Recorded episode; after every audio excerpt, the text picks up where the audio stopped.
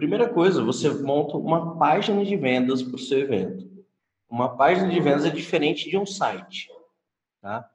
É, por que, que é diferente de um site? A página de vendas é um lugar onde o cara clica e ele só tem a opção de comprar. Ele não tem opção de fazer mais nada ali. Ele não vai ver seu institucional, ele não vai ver história da casa, não vai ver seu endereço, não vai ver nada. Ele vai ver a oferta e o botão de compra.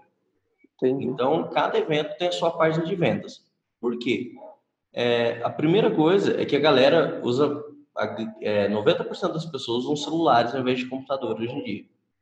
Então, se você joga o cara do Facebook para um, um site onde você tem seus banners, seus slides, todas essas paradas, vai demorar para carregar, o cara não vai ter paciência, a galera, todo mundo usando 4G, e, e a galera até, tipo assim, você perde muito resultado por isso. E quando o cara abre, talvez ele tenha uma outra distração ali e acaba que ele não compra essa parada. Então, a, a, a página de vendas, ela é projetada só para vendas.